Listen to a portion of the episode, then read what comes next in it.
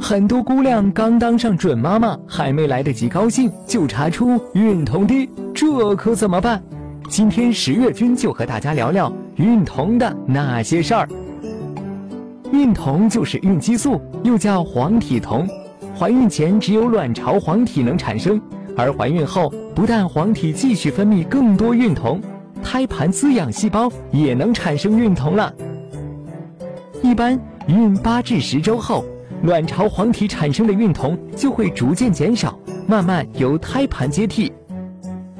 孕酮可使受精卵着床的土壤变肥沃，高浓度的孕酮能抑制子宫收缩，使妊娠子宫安稳。当孕酮分泌不足时，就会引起动荡，影响受精卵的着床和发育，从而导致流产。所以，医生常用孕酮水平来判断有没有可能出现流产的迹象。如果孕酮低是因为黄体分泌不足所导致的，那么补充孕酮就能保胎。复发性流产中，百分之二十三至百分之六十的人都有黄体功能不全。但是孕酮低如果是因为胚胎本身发育异常导致，补孕酮就没用了。大部分早孕流产都是胚胎染色体异常造成的。所以，早孕孕酮低，补孕酮只能挽救一小部分宝宝。一般情况下，如果准妈妈刚怀孕才四五周，孕酮就比较低，也是正常的。孕酮升高有个过程，只要没有腹痛、阴道出血等情况，注意休息、营养均衡，孕酮水平一般都会慢慢好转。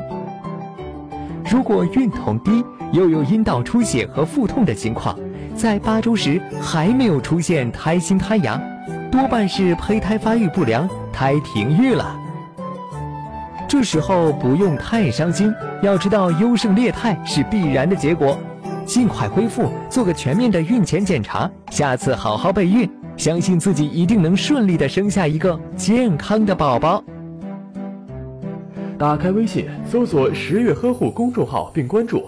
我们将全天二十四小时为您解答各种孕期问题，十月呵护，期待与您下期见面。